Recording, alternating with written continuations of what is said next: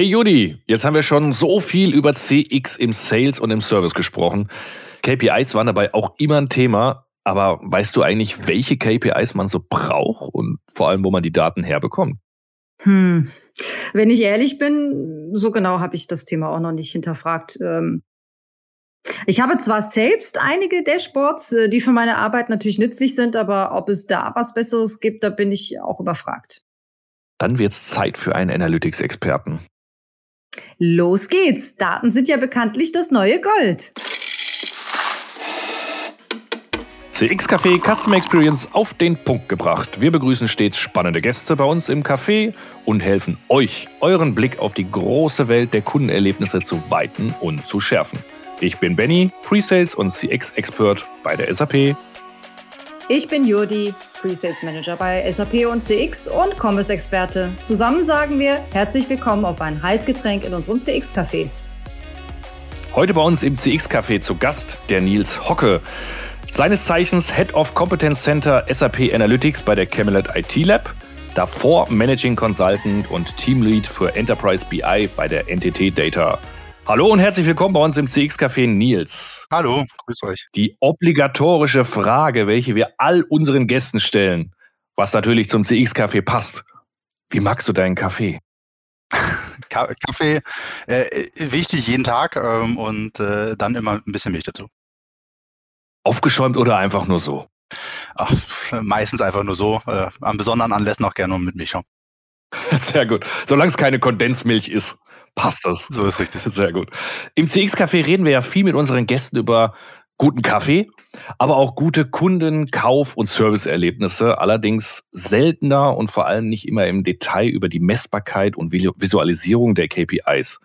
Das wollen wir heute mal ändern. Deshalb haben wir uns ja dich eingeladen mit dem besonderen Fokus auf den Vertrieb. Nils, unser Titel heute Data Driven Custom Experience, der Turbo für den Vertriebserfolg. Das verspricht ja schon sehr, sehr viel. Wenn ich dich aber mal frage, wie kann ich den Turbo im Vertrieb eigentlich zünden? Was sagst du da?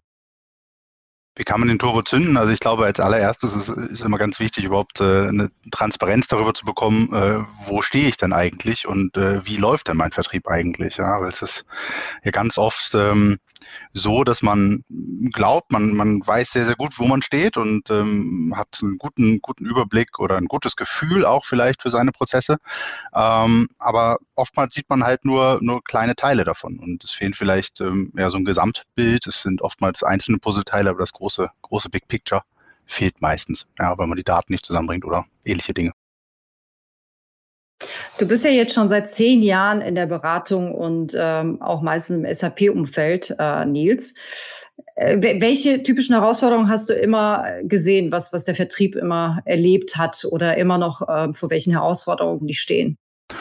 Hm, es ist, es ist tatsächlich ganz, ganz, ganz oft das Thema, wie harmonisiere ich oder wie bringe ich meine ganzen Informationen, die ich eigentlich irgendwo in meinem Unternehmen habe, zusammen. Ja, ich habe äh, meinen Vertrieb, äh, ganz oft Vertrieb, verschiedene Vertriebskanäle, ähm, habe äh, vielleicht einen direkten Vertriebskanal zum Kunden über einen Online-Shop oder ähnliches, habe äh, gleichzeitig B2B auf einer anderen Ebene ähm, und all diese Informationen zusammenzubringen, das ist nicht ganz einfach. Ja, wenn man in, in anderen Unternehmensbereichen unterwegs ist, ähm, hat man oft ein ERP-System, wo man, wo man seine Daten relativ harmonisiert hat, wo man gewisse Strukturen einfach vorgegeben bekommt.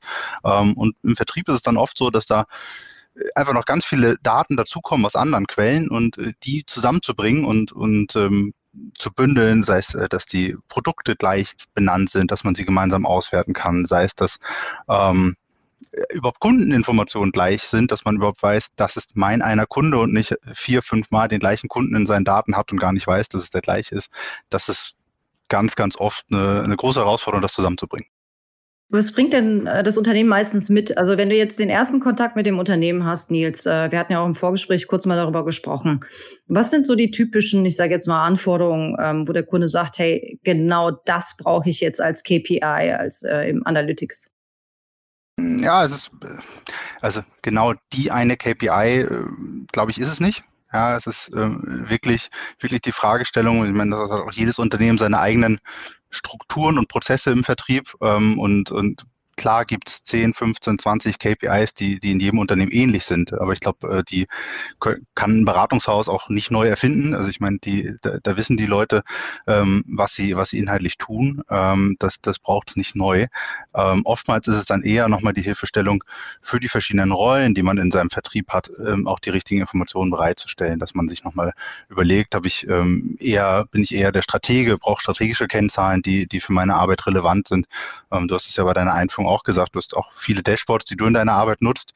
Ähm, nur oftmals ist es so, dass man, dass man in eine Abteilung kommt und man sagt erstmal, ja, ich brauche ein Vertriebsdashboard. So, und ähm, dann ist die zweite Frage immer, ja, wer nutzt es eigentlich? Und dann ist es ja unser ähm, Head für den Bereich soll das Ganze nutzen. Und ähm, wenn man dann nochmal nachfragt, ja, aber eigentlich sollen es auch die Vertriebsmitarbeiter äh, in der Fläche nutzen. Und äh, spätestens da ist, ist ja relativ schnell, glaube ich, klar, dass die Anforderungen daran einfach sehr, sehr unterschiedlich sind, ja, äh, was die Leute an Informationen brauchen. Das heißt, zu Beginn müssen wir uns natürlich erstmal Gedanken machen, welche Rollen wollen wir bedienen? Das höhere Management, das mittlere Management und dann natürlich auch den Vertriebler auf der Straße, weil die ja dann doch eher unterschiedliche Sichten ja, auf ihr Geschäft brauchen. Ne? Ganz genau, ganz genau. Was sind das dann so für, für KPIs, die du immer wieder siehst? Wahrscheinlich so eine Conversion Rate, Zielerreichung, Product Sales in verschiedenen Produktkategorien. Genau, also ich glaube auch die ganzen klassischen Finanzkennzahlen spielen natürlich alle mit rein. Dann hat man gerne auch über Leads. Ähm, die, die Dauer der Leads äh, sind Themen, die mit reinfließen. Ja, genau, aber ich glaube, die wesentlichen hast du schon mit richtig benannt. Und dann kommt wahrscheinlich das erste Spannende, jedenfalls das kriege ich im CRM immer mit. Wenn ich jetzt nur KPIs aus meinem CRM haben will, dann ist es relativ easy, wenn ich sage, oh, Anzahl meiner Opportunities, Anzahl oder wenn es aber dann schon geht, ein bisschen konkreter geht, hm, wie ist denn eigentlich mein Absatz in einem bestimmten Produkt, also was wird von den Opportunities verkauft und was wird gebucht im ERP, dann kommt ja das erste, zweite System dazu. So ist es. Ja, so ist es. Und ähm, das ist ja, also das ist ja der, der ganz spannende Punkt, wo dann auch Analytics, glaube ich, den wirklichen Mehrwert schafft, ist, wenn man über diese Unternehmenssäulen so ein bisschen hinweggeht. Ne? Sei es systemseitig, sei es aber auch in den Fachbereichen so ein bisschen nach links und rechts schaut. Welche Daten kann man noch mit integrieren in seine, seine ähm, Dashboards und seine Berichte, ähm, die einem wirklich einen Mehrwert schaffen. Ne? Also du sagst äh, Daten aus dem ERP-System sicherlich, aber ähm, sind, glaube ich, auch ganz spannend. Es können ganz spannende Sachen sein, auch um, um so einen umfassenden Blick auf seinen Kunden zu bekommen, auch sich einfach mal Produktionssachen mit anzuschauen. Was ist denn eigentlich gerade an Bestellungen da? Wo stehen die denn vielleicht auch gerade? Ähm, je nachdem, was für ein für ein Produkt man verkauft, also gerade so Fahrzeuge im, im, Automobilbereich, die haben auch eine gewisse Produktionsdauer und das ist natürlich auch ganz spannend, wenn man jetzt äh, im, im, Vertrieb unterwegs ist und äh, in einem Autohaus steht und sich anschaut, der Kunde hat bei mir jetzt gerade was bestellt. Ähm, wir kommen nochmal ins Gespräch, weil er irgendwie noch im Service ist. Ähm, vielleicht kann ich ihm ja nochmal noch mal auch nachfragen, ob er mit seiner Bestellung ganz glücklich ist oder hat er sich nochmal überlegt, ändere ich nochmal vielleicht die Farbe an meinem Fahrzeug, also Dinge, ähm, die aus ganz anderen Bereichen reinkommen, ähm, die man dort einfach nochmal auch mit berücksichtigen kann. Ja, also es ist einfach wirklich versucht, auch so einen breiteren Blick zu bekommen, als rein nur seine äh, Daten aus dem Vertriebssystem.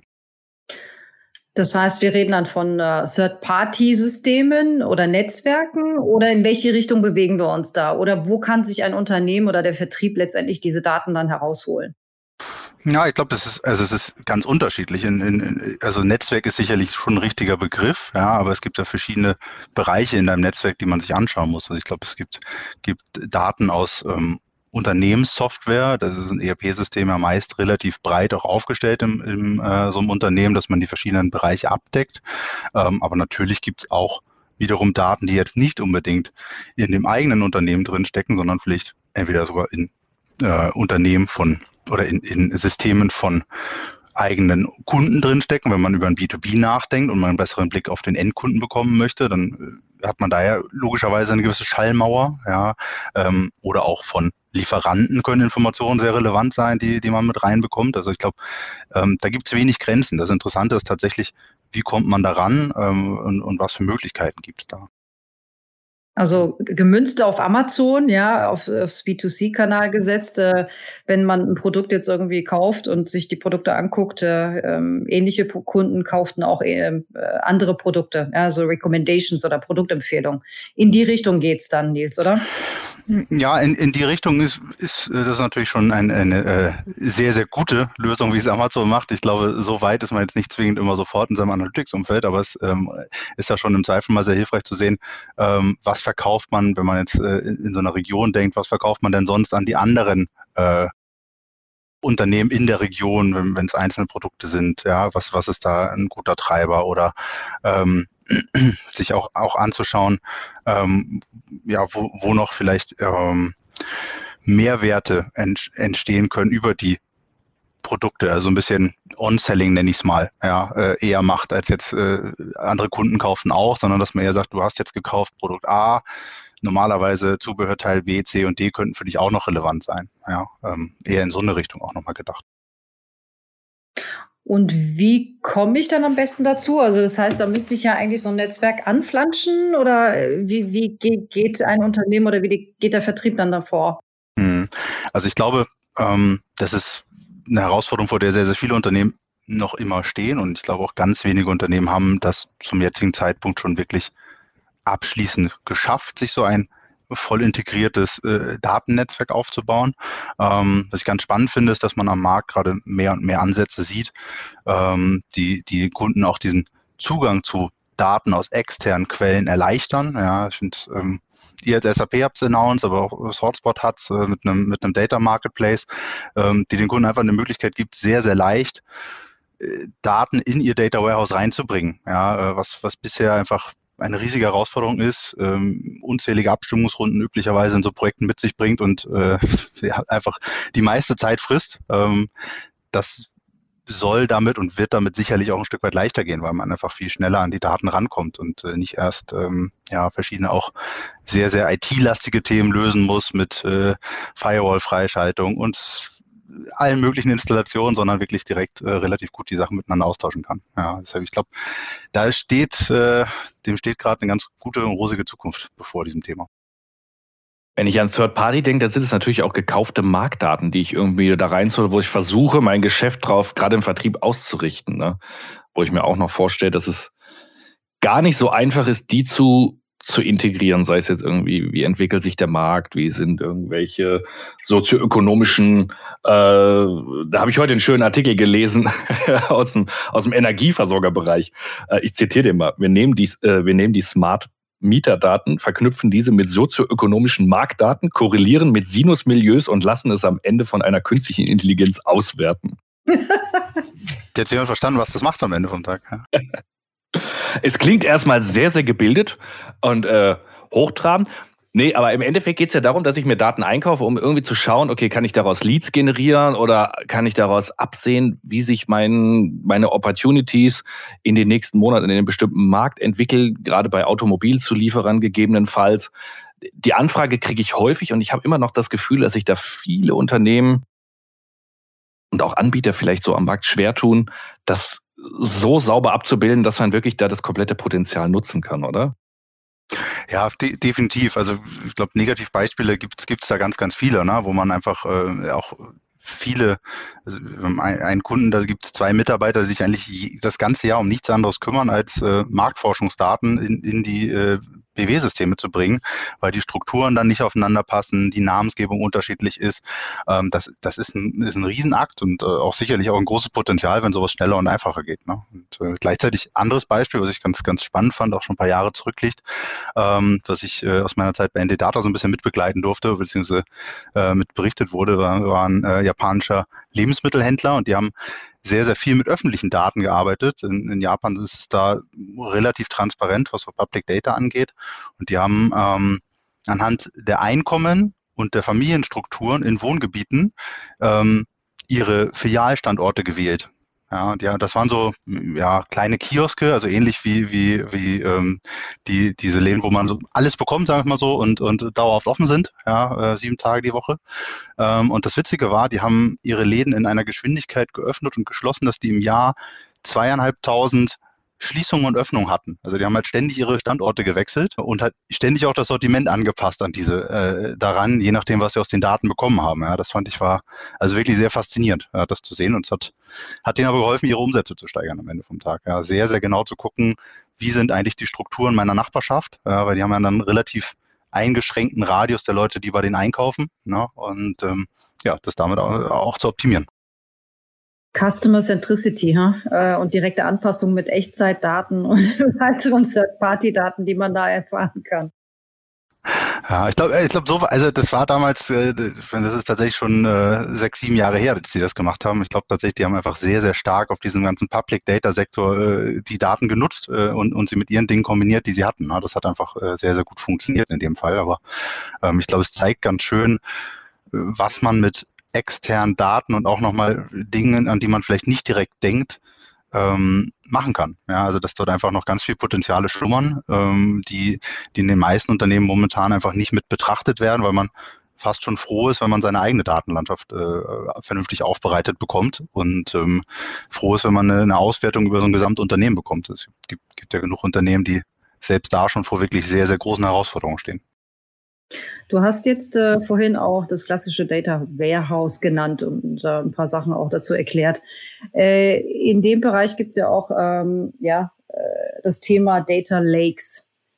Und welche, welche Wichtigkeit oder welche Rolle äh, spielen sie damit rein? Ich weiß jetzt nicht, sollten wir die Begrifflichkeit hier nochmal erklären oder was meinst du, Benny?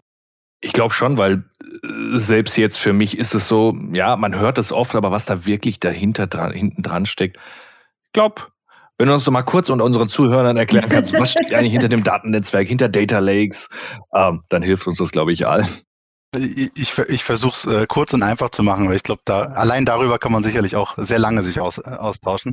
ich glaube auch. Äh, machen, machen wir es äh, vielleicht recht einfach und, und machen es an dem Beispiel fest, dass wir im Data Warehouse eigentlich relativ strukturiert die Informationen drin haben und genau wissen, äh, was dort in einzelnen Tabellenbereichen äh, aufgeführt wird.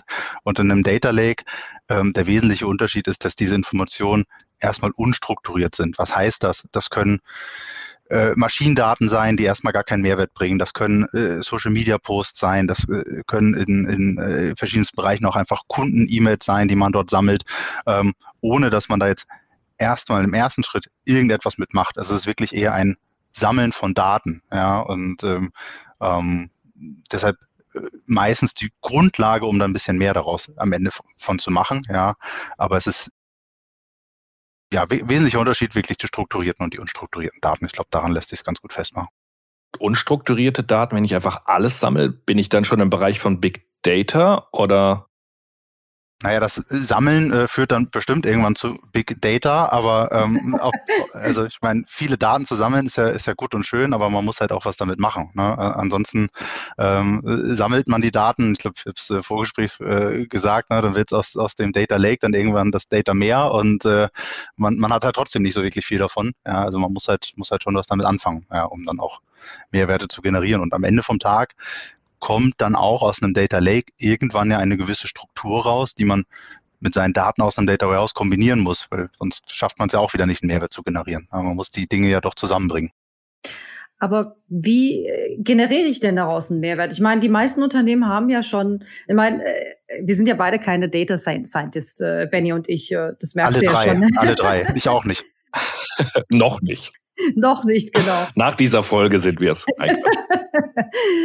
Allerdings, ähm, das Thema hatten wir jetzt öfters, äh, Benny und ich.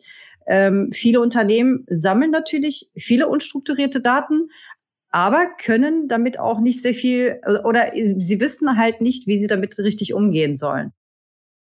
Was ist jetzt als oder, oder du als Berater in dem Bereich, wie gehst du dann mit den Unternehmen oder woran scheitert es da? Also gibt es da auch Beispiele aus deiner Erfahrung? Ja, ich glaube, ganz oft ist das, ist das tatsächlich ein, ein, gegenseitiges Verständnis. Also für mich, wir haben jetzt den Data Scientisten angesprochen, ähm, ähm, ganz die sind sehr, sehr gut ausgebildet. Also ich meine, das ist ein Berufsfeld, was es wirklich ja noch nicht so lange gibt. Und äh, da gibt es äh, sehr, sehr viele junge Kollegen, die von den Unis kommen und äh, auch mir am ersten Tag mathematisch äh, Dinge vorrechnen, wo ich ja entweder in der Schule nicht gut genug aufgepasst habe oder im Studium irgendwann so früh abgeschaltet habe, aber auf jeden Fall nicht mithalten kann. Ähm, das, das, das Problem, Problem ist einfach, äh, dass die Kollegen ähm, ein sehr, sehr gutes methodisches Wissen mitbringen ähm, und ein sehr, sehr gutes IT-Verständnis mitbringen für Datenbanken, auch für ein Data Lake mitbringen und wissen, äh, was dort technisch möglich ist. Was denen aber oftmals fehlt, ist halt die andere Seite der Medaille, und zwar die Perspektive ähm, in Richtung Unternehmen. Ja, wie funktionieren die Prozesse in Unternehmen? Ähm, was sind denn auch die Fragestellungen, die es zu lösen gilt ja, in, in Unternehmen.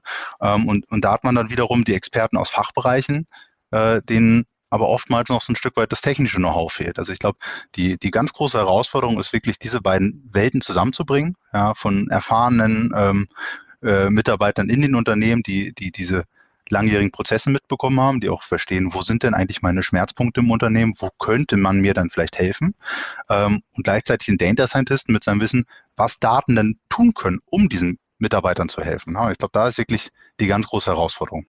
Aber meinst du, da wird äh, sehr zeitnah eine neue Rolle ähm, entstehen dadurch? Weil momentan haben wir Data Science, also das, was du jetzt erklärt hast. Und denen fe fehlt ja sozusagen ähm, ja der Businessbereich, so die, dieser Sicht oder diese Sichtweise darauf. Also ich, ich, ich, glaube, man sieht das schon, dass sich das immer mehr in diese Richtung entwickelt, ne? dass das wegkommt von ähm, nochmal reinen Data Science äh, Teams in Unternehmen, sondern dass die immer enger an die Fachbereiche angeknüpft werden und dass es dann ja so Data Ownerschaften quasi äh, sich entwickeln, ähm, was dann vielleicht auch eine Kombination wirklich aus diesen ist. Also es ist, glaube ich, auch oftmals eine Frage, wo sind die Data Scientisten angesiedelt? Ne? Ganz am Anfang hat man die sehr, sehr stark in der IT angesiedelt, weil es erstmal darum ging, so ein Data Lake aufzubauen, also die technischen Voraussetzungen für die, für die Kollegen zu schaffen, dass die überhaupt arbeiten können. Und immer mehr driften die aus meiner Sicht und äh, von dem, was ich momentan auch bei, bei Kunden sehe, dahin halt in die Fachbereiche reinzugehen und sich dann auch ein Stück weit zu spezialisieren auf einen Fachbereich, dass man halt nicht mehr sagt, ich bin der globale Data Scientist, sondern auch so ein bisschen dieses ganz spezifische Wissen, was in einzelnen Bereichen relevant ist, mit. Ich stelle mir mal vor, ich habe jetzt ein Unternehmen, habe auch meinen Vertrieb und äh, wie sollte ich da anfangen? Sollte ich da eher einen Data Scientist einstellen, Nils? Ähm, oder gehe ich mal grundsätzlich mit, äh, mit meiner Erwartungshaltung erstmal ins Gericht und äh, frage mich, okay, was, was habe ich denn erstmal und was brauche ich denn? Welche Phasen? Na, es ist, glaube ich, tatsächlich immer die Frage, wo steht man denn gerade? Ne? Also ich glaube, es macht jetzt wenig Sinn, sich mit, mit äh, einem äh, Data Scientisten auseinanderzusetzen, wenn man äh, entweder im ersten Schritt seine Daten noch gar nicht irgendwo liegen hat, dann kann der natürlich aus seiner Rolle heraus auch helfen, so eine Datenstruktur aufzubauen oder überhaupt eine Architektur für einen Analytics-Bereich aufzubauen. Ähm, aber ich glaube, es gibt schon so ein ganz klassisches Entwicklungs, so eine Entwicklungsphasen, die erstmal das Arbeiten mit strukturierten Daten machen und dann irgendwann die unstrukturierten Daten dazukommen. Ja, und das ist, glaube ich, auch von der Komplexität und vom, vom Denken der logische nächste Schritt, dass man sich erstmal wirklich mit dem oder auf das fokussiert, was strukturiert ist, was auch relativ leicht zu verstehen ist, ja, wo man, wo man schnell auch Mehrwerte mit schafft und dann diesen nächsten Schritt zu gehen und diese unstrukturierten Daten dazuzuholen, um dann die äh, weitere Kenntnisse zu bringen. Ja, weil auch wenn man einen super Data Lake hat und auch super Data Scientisten hat, ohne die strukturierten davor, Daten davor, werden auch die nicht die großen Mehrwerte im Unternehmen gewinnen können. Ja, die braucht es einfach als Basis für alles. Also was ist bereits schon da? Was für Daten habe ich schon da? Was hätte ich gerne als Wunsch? Äh, also jetzt Third-Party-Daten, ne, das, was wir jetzt vorhin besprochen haben. Und vor allem wichtig, was du jetzt auch äh, nebenbei angesprochen hast, hast, für wen ist das Ganze wichtig? Das heißt, ich kann zum einen den Data Scientist nehmen, der mir auf mein Zitat zurückkommt, die sozioökonomischen Daten anschaut und die Sinusmilieus analysiert. Wenn der aber nicht nah am Fachbereich ist, wird er vielleicht andere Ergebnisse haben, wie wenn ich ihn jetzt im Fachbereich zusammenbringe und der sagt, hey, wenn du den Churn fällt mir kein deutsches Wort ein, ja, den Churn predikten möchtest, also sehen möchtest, ob die Kunden abwandern, dann schau dir doch vielleicht einfach auch mal die Zahlen an, wie oft schaut er sich seine Rechnung eigentlich gerade an. Und da kannst du vielleicht sogar realitätsnäher schneller zu einer Erkenntnis kommen. Also die beiden näher zusammenbringen ist an der Stelle mit Sicherheit auch nicht falsch. Du weißt ja, Nils, dass ich aus dem Commerce-Bereich komme und da interessiert mich ja auch ähm, die verschiedenen, ich sage jetzt mal, Businessmodelle B2B und B2C. Gibt es da Unterschiede? Naja, also der, der, der erste große Unterschied ist meistens da, die Datenmengen, die man hat. Also äh, B2C äh, endet oft darin, dass man einfach sehr, sehr viele Daten hat und sich auch nochmal sehr genau überlegen muss, ähm, gerade im, im äh, Berichtswesen, auf welcher Granularität arbeitet man. Ja, ähm, macht man das wirklich auf Kundenebene, auf Einzelkundenebene oder gruppiert man Dinge, ja, damit man auch ähm, relativ schnell Erkenntnisse bekommt. Ja, auch da, man, unsere Rechner sind zwar alle schneller geworden, aber wenn man sich Millionen Datensätze angezeigt bekommen möchte, dann dauert das halt trotzdem im Zweifel einfach noch eine gewisse Zeit. Deshalb ist das oftmals ein, ein, ein ganz großer Unterschied. Und natürlich sind meistens die Geschäftsmodelle auch da unterschiedlich. Ja, ähm, das heißt, man hat einfach äh, ein Stück weit andere Kennzahlen, äh, die relevant sind, ja, ähm, die, die man mit reinbringen könnte und kann in, in seinem Prozess. Ne? Ähm, beim B2C, das macht man jetzt vielleicht nicht ganz so oft, äh, Vertriebsmitarbeiter, die im, wirklich im Außendienst noch arbeiten, das hat man im B2B, äh, denke ich, noch ein bisschen häufiger. Ähm, das heißt, da sind auch nochmal andere Perspektiven abzudecken in, in so einem Vertriebsreporting, die, die man sich mit anschauen muss. Ne? Also deshalb, da gibt es sicherlich Unterschiede, die zwar klar auch am B2B und B2C festgemacht werden können, aber am Ende auch relativ stark einfach an den Vertriebsprozessen des jeweiligen Unternehmens hängen. Ich glaube, was jetzt nochmal richtig spannend ist, wenn wir uns das an konkreten Beispielen mal anschauen. Und du hast ja auch einige Jahre Berufserfahrung, um mal so zu berichten, wie kann ich denn als Unternehmen hier möglichst schnell, ja, und damit sind wir schon bei Wort, so ein Quick Win aus dem analytischen Bereich ziehen und die ersten Erfolge sehen. Gibt es da vielleicht auch so ein Kundenbeispiel, was jetzt vielleicht so ein bisschen anonymisiert auch mal, wo du berichten kannst, so, ah, die hatten einen gewissen Schmerz und dann haben die dies und das getan und das hat denen echt richtig was gebracht? Ja, ich glaube, also der, der, erste Quick, wenn es überhaupt mal anzufangen mit dem ganzen Thema, ja, ähm, na, und, und, und sich damit auseinanderzusetzen, ja. Und ich glaube, was, was auch wichtig ist und was, was ganz oft so eine Sorge ist, gerade äh, wenn man mit Kunden spricht, ich möchte jetzt ein Dashboard bauen, ist dann immer, ja, ähm, dass man das da anfängt drüber zu diskutieren und dann entstehen ganz viele Wünsche und man hat ganz viele tolle Ideen, was man alles reinbringen möchte. Ähm, aber im Zweifel erstmal mit dem zu starten, was man hat, ähm, um, um zu gucken, ähm, wie kommt dann das überhaupt an? Also auch sehr, sehr stark in diese Design Thinking, äh, agilen Ansätze zu gehen und auch Dinge sehr, sehr schnell zu hinterfragen. Also ich meine, ähm, wie es auch im Vertrieb ist, ne, die, oder im Produktlebenszyklus ist, die Zyklen werden kürzer und so ist es bei uns im, mit Dashboards und Berichten auch. Die, die Anforderungen wechseln eh ständig an diese Berichte. Äh, das heißt, man ist nie fertig und man wird jetzt nicht ein Projekt machen und das irgendwann abschließen und äh, das danach nie wieder anfassen, weil dann ist es am Tag drauf, äh, wir kennen die Leier alle, äh, es ist quasi schon veraltet.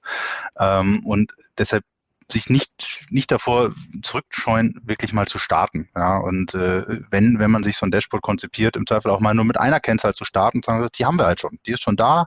Wir wissen, wir haben noch Hausaufgaben zu tun. Acht, neun Stück fehlen noch. Die müssen wir nach und nach arbeiten. Da müssen wir vielleicht auch noch tiefer ins Detail, wie, wie wir es aktuell sind. Aber wir können schon mal anfangen und können so auch immer mehr zeigen, wie wir vorankommen und unsere Erfolge ähm, auch im Unternehmen äh, präsentieren. Ja. Ähm, Wenn es zum Kundenbeispiel kommt, was, was ähm, schönes Beispiel finde ich, ist ähm, ein Projekt, was ich gemacht habe, das gar nicht so unbedingt vertriebslastig lastig war, aber von dem, wie die vorgegangen sind, fand ich es eigentlich äh, sehr, sehr schön. Ähm, die haben ähm, es war, war im HR-Bereich aufgehangen, das Ganze. Die haben äh, die Herausforderung gehabt, dass die global ihr äh, HR HCM-System neu eingeführt haben ähm, und, und dann aber vor der Herausforderung standen, ja, wie, das ist toll, dass wir jetzt so ein neues System haben, aber welche Mehrwerte generieren wir eigentlich daraus? Und die hatten früher äh, die, die Herausforderung, dass ihr ähm, äh, CEO gefragt hat, ja, wie viele Mitarbeiter haben wir im Unternehmen und hat drei Zahlen genannt bekommen. Ja, und die waren alle drei unterschiedlich und das war dann so der Auslöser, sagen, okay, vielleicht machen wir jetzt mal ein konsistentes Reporting. Warum waren die Zahlen unterschiedlich? Weil allein die Kennzahldefinition in den verschiedenen Regionen der Welt komplett abgewichen ist. Ja, bei dem einen wurden dann die Ruheständler mitgezählt oder die, die, bei dem nächsten wurden die, die Mitarbeiter mitgezählt, die im Mutterschutz gerade waren, dann beim dritten wurden Langzeitkranke nicht mehr mitgezählt und, und, und. Ähm, und na, auch da das Beispiel, einfach mal zu starten. Da haben sie dann einzelne Kennzahlen genommen, sie global definiert, ins Berichtswesen überführt und haben die immer so ein Approved by ähm, Data Team bekommen. Ja, dann war immer klar, die Kennzahlen, da können alle sicher sein, die passen jetzt. Ja, und ähm, das hat sich dann nach und nach erweitert und irgendwann war wirklich äh, fast das komplette Berichtswesen dann umgestellt auf ähm, wirklich sauber definierte Kennzahlen, korrekte Daten. Ähm, und dann sind sie hingegangen und haben gesagt, naja, jetzt haben wir zwar ein solides Berichtswesen, aber das ist jetzt ja noch nicht so wirklich mehrwertbringend und ähm, haben daraus dann wirklich Dashboards gebaut und diese Dashboards jetzt nicht einfach nur nach gut Düngen gemacht, sondern haben sich da auch wirklich ähm, externe Unterstützung in Form einer Designagentur dazu geholt. Also haben das einfach sehr, sehr breit aufgezogen, um auch sicher zu gehen, ähm, in dem Bereich zum Beispiel, dass beim Thema Diversity irgendwie verschiedenste Dimensionen wird bedacht werden, die man, äh, wenn man da klassisch reindenkt, nur so ein Mann-Frau-Thema vielleicht äh, betrachten würde, ähm, haben sie versucht, einfach auch noch regionale Aspekte reinzubringen, ähm, Altersaspekte reinzubringen. Also einfach sehr, sehr viele Gedanken sich darüber gemacht. Ne? Ähm, genau. Aber es war ein bisschen Schwank in anderen Bereich. ah, das ist, glaube ich, ein großer Lessons learned, zu sagen, hey, wenn wir so Zahlen haben, äh, die nicht in Silos zu betrachten, sondern zu sagen, hey, wir brauchen eine einheitliche Definition, am besten über das ganze Unternehmen hinweg, dass die Zahl auch immer die Glaubwürdigkeit hat und das sagt, was sie halt sagt. Das ist, denke ich, schon mal ein, ein großer Lessons learned auch für die, für die Zuhörer und für mich jetzt gerade, wenn ich mal so drüber nachdenke, ja. Das ist schon mal sehr gut. Wenn wir dann weiter schauen, mir kommt immer so das Thema, und klar, das liegt jetzt halt, das ist so eine SAP-Krankheit. Wenn ich über Analytics nachdenke und Vertriebserfolg, dann kommen mir jetzt gerade so im Gespräch die Gedanken so X&O-Data. Hast du da Erfahrungen auch in, in Kundenbeispielen? Also zu beschreiben nochmal X&O, Experience Data und Operational Data, die zusammenzubringen. Ist das nur Marketing oder funktioniert das wirklich? Also ich glaube, ähm, ich, ich, glaube, es gibt Kundenbeispiele, bei denen das gut funktioniert. Ja, ähm, es ist aber immer die, die ganz große Frage auch, ähm, auch da, wie gut integriert ist denn das Unternehmen? Ne? Also wenn man sich ein Traumunternehmen vorstellt und sagt, man hat ein zentrales ERP-System, man hat äh, in diese hat dann ein zentrales Data Warehouse, in dem alle Daten reinfließen, dann funktioniert das sehr sehr gut und dann kann man auch super super Sachen daraus machen. Ähm, in der Realität erlebe ich das leider oft anders, ja, dass wir einfach sehr, sehr verteiltes Systeme haben. Dann ist das alles deutlich herausfordernder. Aber ähm, ich finde schon, dass es da, also das jetzt auch mit den, mit den vielen S4HANA-Transformationen, viele Unternehmen nochmal sich sehr, sehr stark hinterfragen. Ne? Wie ist meine aktuelle Systemarchitektur? Ähm, versuche ich doch nochmal das auch zu zentralisieren, wegzukommen von meinen regionalen Ansätzen, äh, die ganzen zugekauften Unternehmen mal wieder so ein bisschen auf eine zentrale IT-Landschaft zu bringen ähm, und dadurch auch nochmal da Mehrwerte entstehen können. Ich finde, was, was ganz, ganz spannend ist, ist dann eher nochmal die andere Perspektive, diese äh, verschiedenen Unternehmensbereiche ähm, sich anzuschauen. Ähm, und gerade im Planen sieht man dort, dass das durchaus Ansätze gibt, wo das sehr gut funktioniert. Dort ist es dann ja oftmals nicht so, dass man bis ins tiefste Detail Daten aus, der, aus den Ist-Zahlen braucht, sondern nur höher aggregierte Werte braucht. Die bekommt man dann meist aus den Systemen ganz gut. Ja, ähm, so dass so eine integrierte Unternehmensplanung schon deutlich häufiger momentan anzutreffen ist und dass auch sehr, sehr viele Unternehmen anstreben, das zu tun und dann beispielsweise mit den Sales-Daten anfangen, eine Salesplanung machen und darauf basierend ihre Produktionsplanung machen, dann darauf basierend ihre, ihre ähm, Finanzplanung sich auch anschauen. Also das äh, sieht man dann durch, durchaus mehr, ja, dass es in die Richtung geht. Ist denn die künstliche Intelligenz uns dabei behilflich oder ist es momentan erschwerend, Nils? Hm. Ähm, erschwerend würde ich jetzt nicht unbedingt äh, sagen. Ja, ähm, die, die, die Frage ist, in welchen bei welchen Anwendungsfällen hilft sie uns? Ja, wenn wir im ganz klassischen Analytics sind oder auch im, im Planen sind, ähm, glaube ich, dann ist das schon noch, ist da noch nicht so viel künstliche Intelligenz dabei.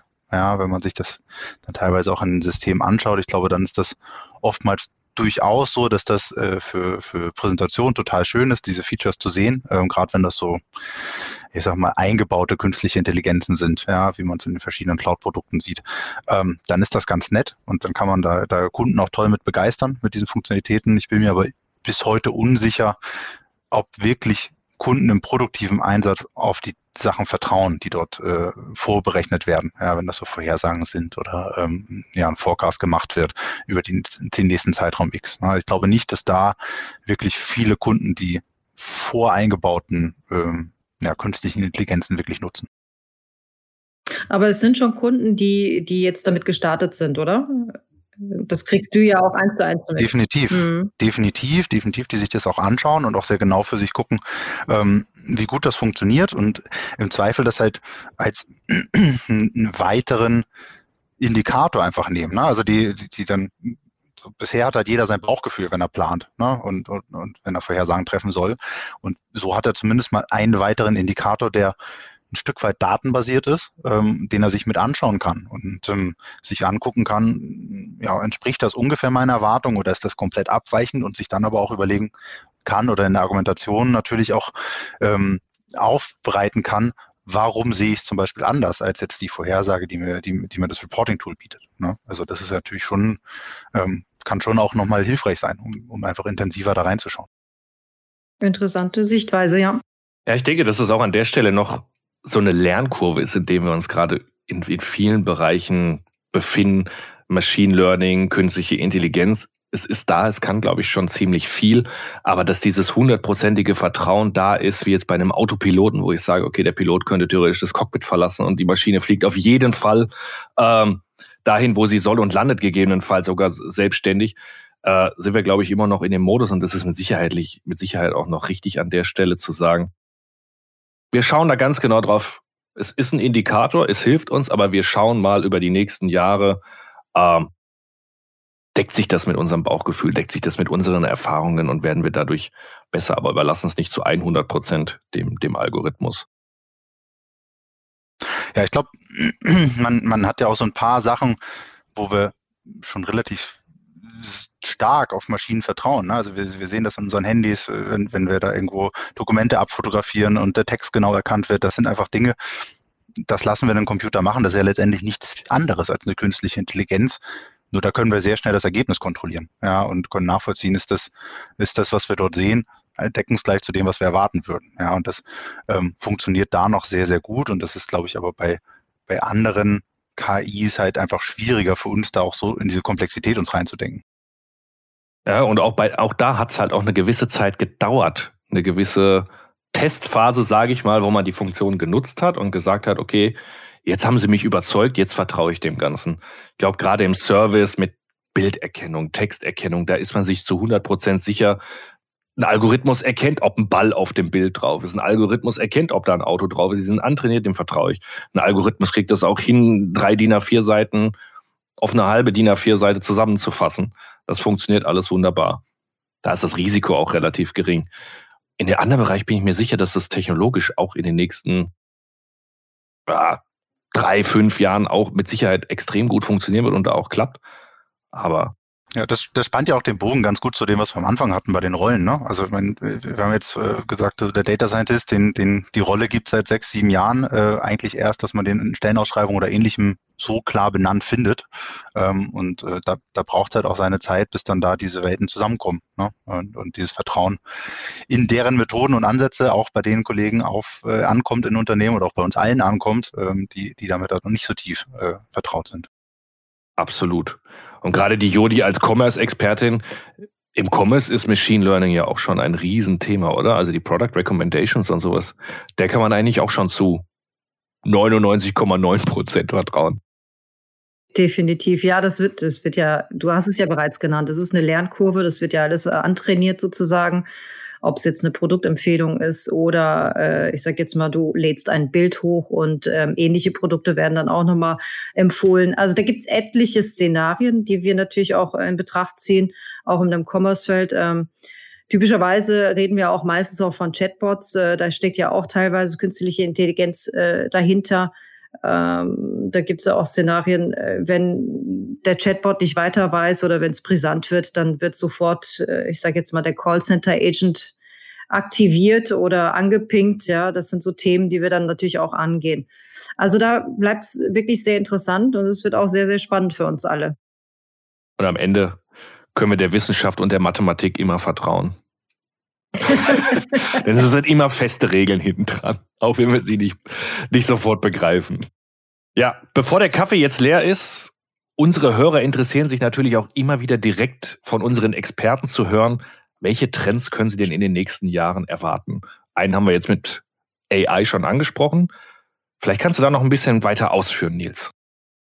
Na, ich glaube, wir haben über, über mehrere Trends sogar gesprochen und ähm, die, die uns erwarten werden. Und das äh, Führende wird sicherlich sein, diese Verzahnung von, von einzelnen Silos im Unternehmen über die verschiedenen Bereiche. Äh, das, das wird weiter wachsen, auch wenn das jetzt vielleicht nicht das Buzzword KI oder sonst was ist. Aber ich glaube schon, dass das ähm, in vielen Unternehmen einfach noch eine der prägendsten Herausforderungen ist, äh, das, das mit, zu, mit ja, zu gestalten und zu organisieren. Ähm, und dann sicherlich auch, und man, man hört es in eigentlich ja allen Bereichen, dass immer mehr äh, dass dieses Netzwerkthema eine Relevanz bekommt, über das wir auch schon gesprochen haben. Ja, also dass man auch ein, äh, zwar nicht nur die Daten für sein Unternehmen im Blick bekommt, sondern wirklich für diese gesamten Prozesse. Ja, ähm, ich glaube schon, dass, dass das ziemlich die führenden Trends werden und naja, an KI und äh, Artificial Intelligence und sonstigen Buzzwords, da wird man auch nicht drum herum kommen. Also auch damit wird man sich auseinandersetzen müssen, ähm, um ja, weiter mit, mit vorn dabei zu sein. Ja, Nils, vielen Dank für die letzte halbe Stunde. Also für mich war es äh, bereichernd. Ich denke, Benny und ich haben heute nochmal dazugelernt. Auch danke von unserer Seite an dich, Nils. Sehr gerne. Hat mir Spaß gemacht. War schön mit euch. Uns auch. Vielen Dank. Du möchtest mehr spannende und inspirierende Kaffeetalks erleben? Dann abonniere unseren Podcast und sei auch beim nächsten Mal wieder gleich bei der Veröffentlichung dabei. Tschüss und bis bald. Wir hören uns.